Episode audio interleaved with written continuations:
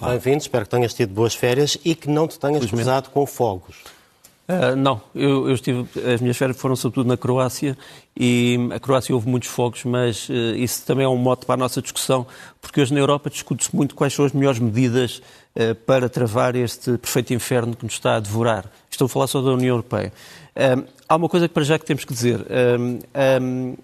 infelizmente Portugal tem a maior área ardida de toda a Europa comunitária, de toda a União Europeia, uh, relativa ao seu território. Portanto, quer dizer, a, a Roménia e a Espanha têm mais área ardida, mas, têm três e cinco vezes mais território. Portanto, convém não nos, não nos esquecermos disso quando ouvimos às vezes falar de que podia ter sido pior. Podia ter sido pior, podia ter ardido tudo, sem dúvida. Uh, agora, há uma coisa que também tem que ser dita. Os responsáveis políticos de toda a Europa têm grandes cuidados em tratar destas questões. Quer dizer, nunca declaram vitória antes do tempo uh, e, são sempre muito, muito, muito cuidadosos e, não nos podemos uh, esquecer disso. O único dado positivo que eu vejo é que nós estamos abaixo da média anual de 2006 a 2021. Portanto, apesar da tragédia, a média anual ainda não foi atingida para agosto. Agora, há vários pontos que eu gostava aqui de levantar. Primeiro ponto, vamos mostrar-vos aqui este, este, esta fotografia. Este é um avião, o KC-390, o Millennium, é um avião de fabrico brasileiro e português, da Embraer e também com tecnologia portuguesa, que vai ser entregue à Força Aérea Portuguesa até 2027. São cinco unidades, vai ter muita importância eh, para várias funções militares, mas também para o combate aos fogos. A grande questão, no entanto, que se põe é será que Portugal podia ou não ter uma unidade da Força Aérea só dedicada a esta questão e se haveria ou não meios para o fazer. Porque uma coisa é dizer que a Força Aérea coordena todos os meios aéreos, outra coisa é dizer, para além de coordenar, pode controlá-los e pode eh, comandá-los, mas para isso precisava de um orçamento totalmente diferente. O mesmo também com o famoso, uh, felizmente, eficaz RAM, que é o regimento de, emergência do Exército, que devia ser expandido e ainda não vejo ideias para o expandir. Mas tudo isto era muito importante e tem sido discutido em vários países da Europa. Saber ou não se deve haver uma militarização no combate ao fogo, sendo certo que os principais intervenientes são os operacionais, bombeiros e, e homens da proteção civil e GNR, que temos estado a mostrar. Um outro elemento que eu gostava de referir, a, eh, a propósito de, do Corpo de Segurança da Madeira, uh, que se chama na Madeira a Polícia Florestal, mas que é conhecido noutros, noutros, pontos do país com outros nomes. nós falamos em guardas florestais uh, em Portugal continental. Aqui estes meios dependem de, do governo regional. No Portugal continental dependem do MAI, Ministério da Administração Interna, e temos que decidir o que é que devemos fazer quanto à vigilância. Quer dizer, quem é que deve realmente vigiar as matas? Deve ser a GNR? Deve ser um corpo de guardas florestais fora da GNR, porque neste momento está dentro da GNR? Deve ser outro tipo de, de, de, estrutura. Por exemplo, na Croácia há uma estrutura em todas as grandes aldeias e vilas de vigilância noturna voluntária. Uh, eu acho que temos que pensar muito disto até ao próximo ano para que não sejamos outra vez apanhados de surpresa. E, por fim, este mapa, que é um mapa da seca na Europa, nós sabemos que toda a Europa está praticamente sem água. Não, não, era, não era este mapa, este mapa isto vem, vem depois. Não, mas podemos, podemos falar também sobre isso e, e eu, se calhar, fui eu que me enganei, devia ter isto, vindo isto primeiro. Isto era um, este era o que eu queria falar, mas falamos do outro primeiro, se não se importam. Uh, aquele, este, este, desenho é um desenho do, do falecido um, Gonçalo Ribeiro Teles, uh, como sabem, um dos homens que pensou mais a questão uh, do ambiente em Portugal e da paisagem. E ele fala em três paisagens: a paisagem cultural, a paisagem urbana e a paisagem natural. Estas três paisagens em Portugal muitas vezes estão descoordenadas. Muitas vezes há construções em zonas de mata onde nunca deviam ter existido, uh, há um total descontrole e não há harmonia entre estas três paisagens, e isto também é uma das grandes causas do que se está a passar em Portugal. Por fim, então, o mapa de que estava a falar, uh, o mapa das secas. a Europa está nessa situação gravíssima de falta de água, mas em Portugal vejo muito pouco falarmos nas necessidades que nós temos, por exemplo, de desalinização, fábricas que possam trazer água do mar, transformá-la em água potável, as águas residuais, há muita tecnologia em Portugal para isso e muitos técnicos, mas não têm sido bem usados. E terceira, a reciclagem da água. Eh, nós precisamos urgentemente de água também eh, para reidratar os nossos solos.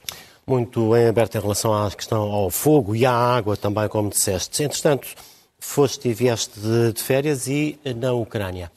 Uh, Está-se a passar aquilo que mais ou menos tínhamos dito, quer neste espaço, quer no programa com os Emilhados, ou seja, uh, a, Ucrânia está neste momento a tentar mostrar as suas garras e tentar reconquistar território. As coisas não estão a correr, penso eu, muito bem, mas seja como for, começou neste momento aquilo que podemos chamar uma guerra na Crimeia, ou seja, a Crimeia, aquela península ocupada desde 2014 tem sido atacada por meios ucranianos. Uh, nós temos aqui, muito resumidamente e visualmente, estas fotografias. A fotografia da base aérea de Saki, que era uma das grandes bases aéreas russas na Ucrânia, uh, que, uh, na Crimeia, que foi destruída quanto aos seus meios, sobretudo aviões. É curioso porque o Estado-Maior russo disse imediatamente não houve nenhum avião destruído, só houve munições. O que nós vemos aqui é que as munições estão intactas, está, está ali o V da estarem intactas e eh, em relação aos aviões houve uma perda enorme de aviões, provavelmente terão perdido cerca de 60% da sua capacidade aeronaval. Uh, temos também aqui um, esta ideia de que estas operações podem estar a ser feitas por forças especiais. Os ucranianos mostraram este vídeo de forças especiais à noite em operações, digamos assim, contra meios inimigos. não sei se podemos mostrá-lo aqui. há quem diga que realmente este tipo de operações for, foram feitas com estas forças. Estas forças estão, estão aqui a ser vistas no ambiente noturno. Estes são os chamados SIL de Oshakiv, portanto, que é uma, uma zona perto de Mykolaiv. E há quem diga que foram estes homens que praticaram estas operações. Há quem diga, no entanto, que não, que estas operações foram levadas a cabo pelos famosos lança-foguetes de fabrico americano HIMARS e M270, eh, que estariam neste momento já a ser fornecidas com novos foguetes para a Ucrânia. Podemos mostrar o vídeo seguinte, que é realmente eh, uma, um treino operacional com este tipo de míssil eh, que a Ucrânia possui agora e que provavelmente já tem com um alcance de quase 300 km, o que permite ataques, digamos assim, muito, muito, muito precisos e, e a longa distância. Eh, uma outra base que foi atacada na Crimeia é uma base simbólica para os ucranianos, era uma base da Força Aérea Ucraniana quando houve ocupação russa. Essa base foi agora atacada, é a base de Belbek, aqui está, eh, com estragos que ainda não conhecemos, mas isto passou-se da madrugada do dia 17 ao dia 18. Uh, depois, mostrando um bocadinho algo que já estávamos aqui há, bocado a, tratar na peça, nas peças introdutórias, as filas na ponte de Kerch, portanto, que é tal ponte que uh, une a Crimeia à Rússia. Isto era uma fila de 25 km, logo começaram os ataques, uh, portanto, em agosto, princípio de agosto. Uh, uma fila enorme, pessoas que obviamente querem sair porque não se sentem seguras. Depois também uma ideia uh, interessante é que a Ucrânia está a ter agora acesso a, um, a uma rede de satélites, a rede ICEYE, de fabrico finlandês. São talvez os melhores satélites de imagem neste momento e esta, isto permite-lhes ter uma, uma, uma visão exata do que é o território. Esta, por exemplo, é a ponte de Kerch, a tal ponte que estávamos há pouquinho a falar, e este acesso aos satélites é também muito importante para os ucranianos. Por fim, só para dizer que um, um, a Ucrânia, uh, a Rússia, está a tentar mostrar trabalho, dizendo: bom, estamos a ser atacados na Crimeia, mas estamos também a agir contra isso, e aqui está mais uma operação regular dos serviços secretos russos um, para de apanhar sabotadores, sempre sabotadores nazis. Tem aqui, um, aqui uma série de autocolantes com a cruz suástica. É sempre assim. Uh, e a verdade é que isto não traz tranquilidade uh, às pessoas que vivem na, na Crimeia. E depois mais a norte, ou seja, na, na no sul, no sul hum. da, da, da, na costa sul da, da Ucrânia, hum, as coisas continuam basicamente no impasse, não é? Uh, continuam, continuam, continuam, já vamos falar sobre isso, mas uh, no Sul, essencialmente, os ucranianos tinham anunciado que iam lançar uma grande ofensiva durante o mês de agosto. Essa ofensiva não é uma ofensiva, uh, digamos assim, com infantaria, tem sido uma ofensiva com meios, com mísseis e, e ataques na retaguarda e ataques a pontes. Um dos, um dos elementos que a Ucrânia está neste momento a usar, que não sabíamos que tinha, é o famoso uh, míssil HARM, o AGM-88, que é um míssil americano que tem cerca de 150 km de alcance e que se destina apenas a destruir radares. Portanto, quer dizer, quando este míssil detecta um sinal de radar, destrói o radar que está ativo. Isto faz com que os defensores acabem por ficar sem olhos uh, em relação à aviação. E, portanto, a Ucrânia tem estado a usar isto com grande eficácia no sul, na zona de Kherson.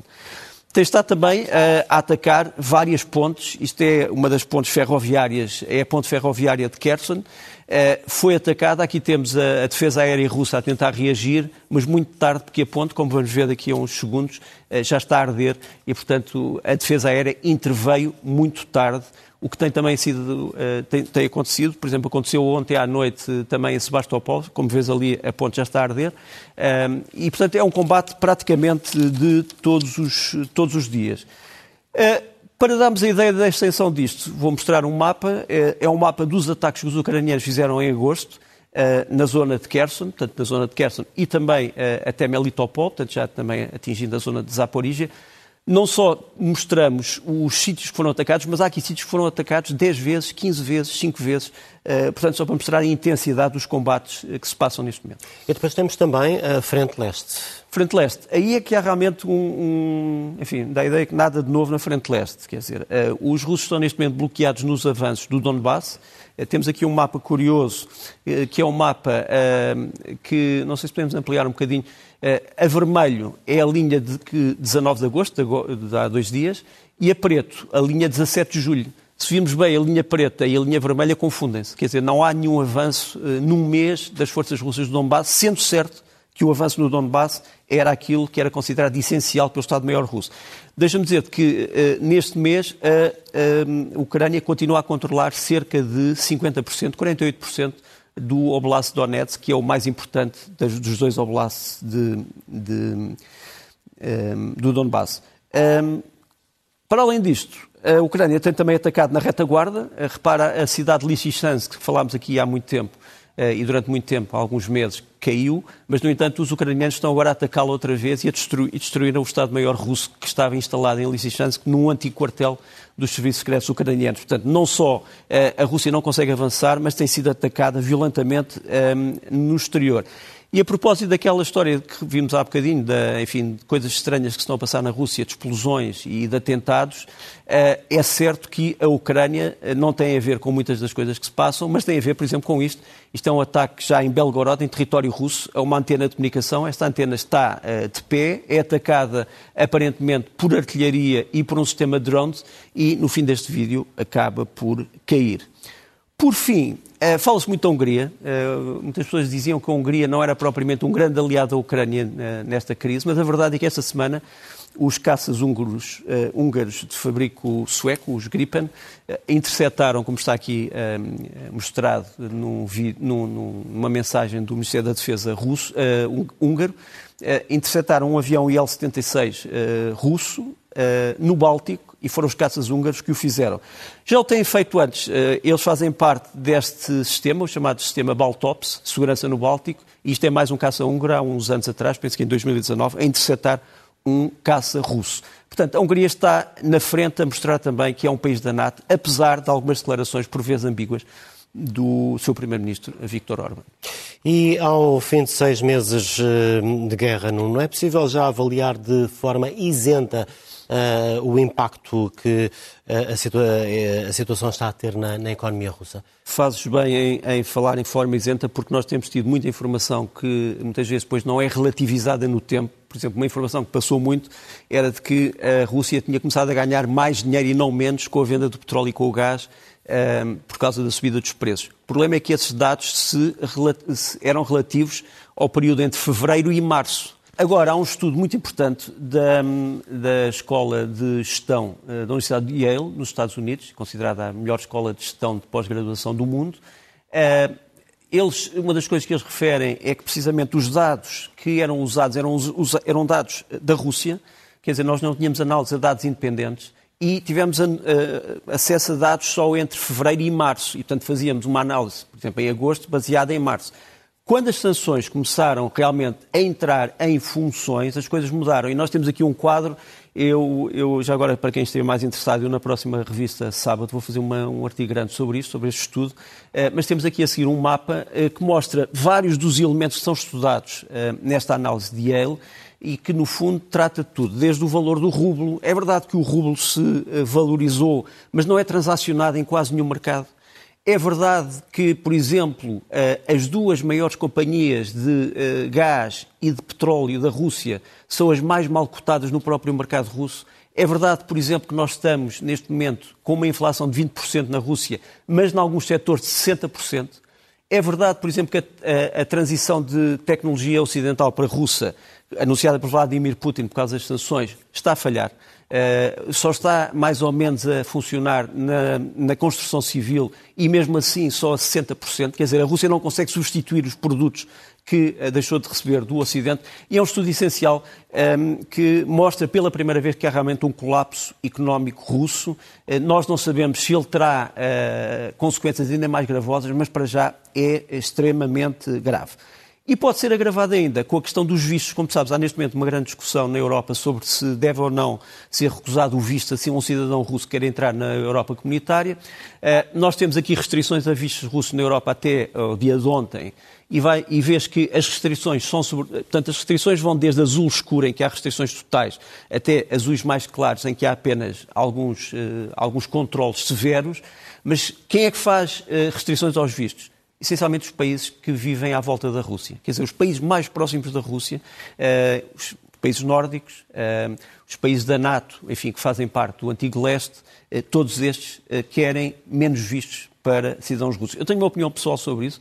Acho que os cidadãos russos não devem ser penalizados.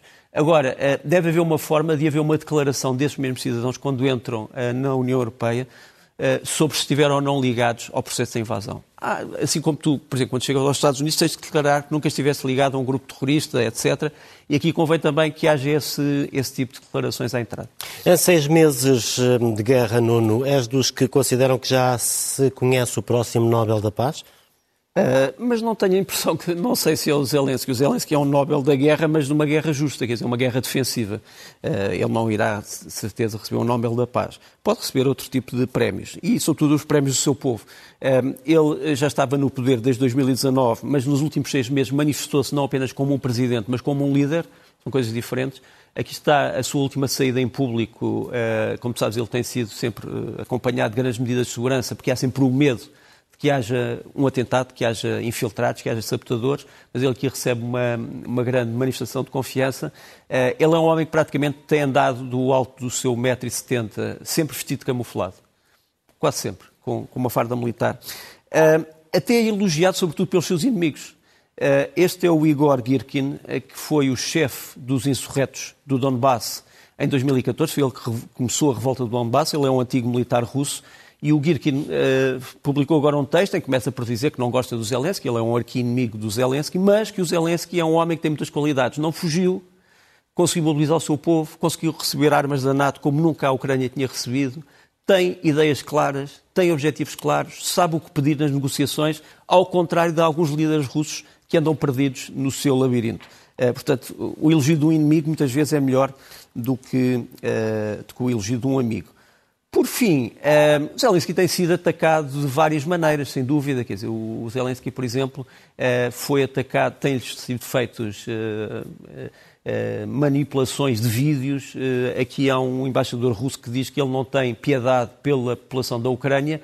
E há uma fotografia, não sei se podemos mostrar, em que a partir de uma fotografia de Butcha, em que ele está a chorar, junto de Butcha, lhe arranjaram uma montagem que ele parece estar a fumar cocaína. Pronto. Uh, portanto, tudo vale também para destruir este homem que realmente se tem imposto na cena nacional e internacional. Isso a par de uma certa desmoralização do lado russo das tropas. Desmoralização por várias razões. Não se sabe, por exemplo, o que é que aconteceu uh, com a filha do Sr. Dugin. Uh, não se sabe se é um ajuste de contas dentro da Rússia, se há outras, se há outras coisas.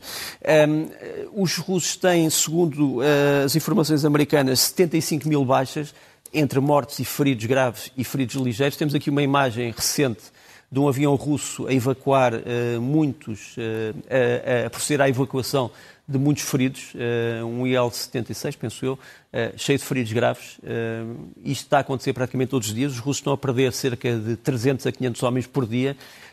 Bastante mais que os ucranianos. Os ucranianos tiveram já baixas parecidas há um mês atrás, mas agora estão a recuperar. Depois, há um problema que é o problema da desmoralização dentro das unidades militares. Esta é uma unidade de elite, a, a Brigada de Infantaria Motorizada número 205. Tem sido uma das unidades mais praguejadas por deserções por pessoas que recusam a combater, os chamados refuseniks, e por, eh, enfim, abandono de material em sítios operacionais. Um vídeo também muito interessante é um vídeo de jovens ativistas pró-Putin, uh, militantes da causa uh, do atual regime russo, que vieram para a frente das embaixadas dos Estados Unidos e do Reino Unido dizer aos países ocidentais para não matarem os soldados russos, para não andarem armas que matam os soldados russos. Portanto, eh, esta juventude acha que os soldados russos é que são as vítimas e os ucranianos é que são os culpados. Mas mostram uma coisa: enquanto que no Ocidente há muitas pessoas que dizem que as armas não servem para nada, eh, a verdade é que estes homens estas mulheres, estes jovens, acham que estas armas estão a matar cada vez mais militares russos. Eh, esquecem-se de dizer que os militares russos fazem parte de um grupo de invasão. Uma outra imagem também sobre moralização e desmoralização é um dos grandes propagandistas do Sr. Putin, Vladimir Solovyov, que no seu último programa ficou chocado porque soube que um DJ, um disco jockey da Crimeia, tinha feito uma canção para homenagear o regimento Azov. Então ele pede imediatamente cinco anos de prisão para este jovem que ousou desafiar o poder russo. também se faz, a partir disto, a desmoralização. E, por fim, dois restaurantes, dois restaurantes populares de Moscou, eh, de comida rápida, que têm estado a auxiliar os refugiados ucranianos, foram fechados, obviamente, porque foram já acusados de serem agentes de propaganda ocidental e, e de agirem em favor do mal. Antes de ir de férias, tinhas hum, dito aqui que Zaporizhia ia ser eh, o nome mais falado em agosto e, pelos vistos, assim foi. Foi, infelizmente. Um, e o que, me, o que me preocupa mais é este mapa que foi agora lançado por eh, um serviço especializado ucraniano que mostra se uma nuvem nuclear de resíduos se libertar, para onde é que ela vai. E o que nós vemos é que, segundo as circunstâncias atmosféricas previsíveis, ela pode ir essencialmente na direção do ocidente da Ucrânia e dos países como a Polónia, como a Hungria, eh, não tanto em relação à Rússia. Não sei se temos, se temos esse vídeo. Eh, aqui está, portanto, esta é a expansão da nuvem. Portanto, como tu vês, em vez de ir de sul para mais sul ainda, vai de sul para norte, noroeste, não vai de sul para leste. Eh, mas é uma perspectiva que nós convém não começarmos já a falar sobre ela Uh, mas que tem preocupado muitas pessoas. A Rússia recusa-se a desmilitarizar a central, continua a ter lá militares, embora tenha agora prometido a António Guterres que vai deixar entrar fiscais das Nações Unidas. Vamos ver, vamos ver se esta promessa é cumprida. Angola, uh, ontem a chegada do corpo de, um, do antigo presidente, uh, funeral de hoje a uma semana, portanto, quatro dias depois das eleições, é aqui um, uma circunstância complexa. Duas frases. Primeiro, eh, esta campanha eleitoral não correu como alguns diziam que ia correr, que ia ser uma espécie de uma guerra civil. Segundo, as sondagens indicam-nos que provavelmente a UNITA e o Alberto Costa Júnior, que já foi porta-voz da UNITA em Portugal, possa ganhar as eleições. É isso que dizem as últimas sondagens. Seja como for, vai ser uma corrida muito renhida. Nós temos aqui dois cartazes à esquerda do MPLA, à direita do, da UNITA, que vai amanhã fazer a sua grande manifestação em Luanda. A campanha até agora tem corrido relativamente bem e todos esperamos que possa haver uma transição pacífica ou que possa haver a manutenção de um poder que seja reconhecido por todos. Quer dizer, porque se ganhar alguém as eleições e não for reconhecido, eh, não vale a pena ter havido eleições. Eh, mas esperamos todos o melhor para Angola, numa altura em que a ideologia já não, já não vale, não é, aqui um, não é um problema ideológico que neste momento está em discussão em Angola. E por falar em eleições e em ideologia, convém estar atento ao que se vai passando nos Estados Unidos. É verdade, este homem que vamos aqui mostrar é o governador da Flórida, Ron DeSantis, eh, já aparece à frente de Donald Trump eh, nas eh, possibilidades de candidatura presidencial. Portanto, o Partido Republicano parece estar a libertar-se lentamente da maldição de Donald Trump e este senhor parece já ser o mais popular para as eleições presidenciais. Um, gostava ainda de falar só mais duas coisas muito rapidamente. Uh, uma que tem a ver com um rosto conhecido dos portugueses, o Cristiano Ronaldo, que segundo uma investigação feita esta semana, continua a ser o homem mais procurado, o desportista mais procurado na internet. Quer dizer, eh, de todos os desportos. Uh, pode estar velho, pode estar já muito próximo do fim de carreira, continua a ser o homem que interessa mais a todo o público, todo o mundo. E por isso o rumor de que ele poderia ainda vir jogar uh, para um clube da Champions, incluindo um clube português. Mas isso é um rumor. Isso é um rumor, pronto, não vou aqui. Uh, mas só para te mostrar que realmente este homem continua a ser o mais influente do mundo do desporto. Por fim, transições pacíficas na Colômbia. A Colômbia passou de uh, presidentes liberais, conservadores e militares para um presidente que vem da guerrilha nacionalista, Gustavo Petro. E é um país curioso, porque é um país, ao mesmo tempo que tem neste momento um poder laico e um poder, digamos, progressista, tem também a chegada da Virgem de Fátima a uma unidade militar e a saudação que essa unidade militar colombiana faz uh, à Virgem de Fátima. Vamos aos livros? Vamos aos livros. Uh, muito rapidamente, desapareceu esta semana um grande investigador português, um dos primeiros homens a investigar a etologia, portanto, a ciência do comportamento animal e a sua relação com as sociedades e com a política, investindo também noutras áreas. Eh, é o António Marcos Bessa, infelizmente falecido esta semana. Eh, eu trago aqui um livro que devia ser reeditado, Quem Governa, é a sua tese de doutoramento, uma análise histórica política do tema da elite, eh, que, como eu disse, merecia ser reeditado. É um livro muito importante das últimas décadas. Depois acaba de sair, este em inglês, mas que eu espero que possa ser traduzido rapidamente, do Lawrence Friedman Command, como é que a política influencia as operações militares desde a Coreia até à Ucrânia, sobretudo relacionado com o poder político americano, portanto, a relação entre a política e as decisões militares. E depois, eh, enfim, um clássico muito bem traduzido, O Mercador de Veneza, do William Shakespeare, acaba de sair, com ilustrações magníficas do século XIX ainda, do Byam Shaw, um clássico. E, por fim, um livro de banda desenhada, Histórias aos Quadradinhos, Cobra, uh, Operação Goa, eh, de dois autores portugueses, Marco Calhorda e o Daniel Maia, sobre quê? Sobre a invasão uh, uh, da União Indiana de, Go de Goa, da Mão e Dio, em 1961, uma banda desenhada a propósito disso, mas também a propósito de uma das figuras mais enigmáticas, digamos assim, da história política portuguesa, Jorge Jardim, que aparece também aqui neste livro, mas o melhor é lerem. Dos livros, seguimos para os filmes. Dois filmes já estrearam. O Joelho de Ahed, que é um grande filme israelita sobre a censura, sobre a liberdade de consciência, sobre a arte, sobre o que é que se pode e não se pode dizer em países como Israel. E O Joelho de Ahed é um filme que eu aconselho vivamente e que já está uh, nos cinemas. Depois, um outro filme também muito interessante, engraçado, só não gosto é do título. O título em português é Três Pais Galinha, mas o, o, título uh, original é É para o Teu Bem. E no fundo é uma comédia. As pessoas acham que os alemães não fazem comédias, mas isto é uma comédia alemã muito influenciada pelas séries francesas do género Que Mal Fizeu a Deus, etc. É, é muito engraçada e, e revela muito sobre a nova Alemanha. E também sobre os costumes, não é? Sobre os costumes. Muito por aí. Ditaste depois outras sugestões, quase não faz. Olha, ópera. Uh, vi o famoso filme com António Silva que dizia ópera, a melhor música para os operários.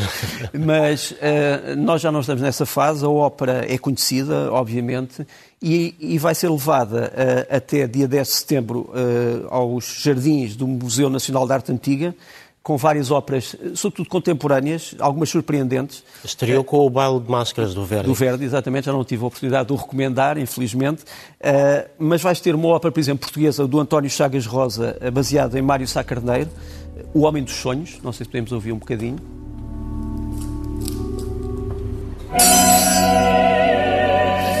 E depois, e depois uma grande, uma grande, uma grande ópera, A Hand of Bridge, do Samuel Barber, que é uma ópera a partir de um jogo de bridge.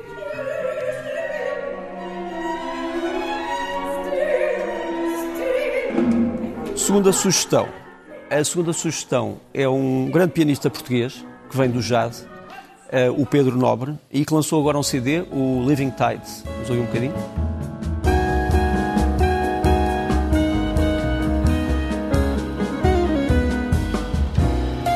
Por fim, por fim, estes homens, pode não parecer, mas já andam a tocar o chamado rock progressivo e o jazz fusão eh, desde 1969. São os PFM, são italianos, Premiata Fornera e Marconi. Lançaram agora um disco há poucos meses, chama-se I Dreamed of Electric Ship, muito baseado no filme Blade Runner e no, e no, no romance que lhe deu origem, uh, do Philip Dick.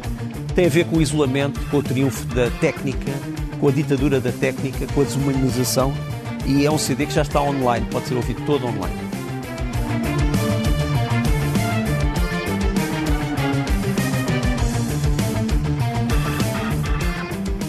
É assim que fechamos, uh, assinalamos o regresso do Leste a Oeste. Até para a semana. Até para a semana. Muito obrigado. Obrigado.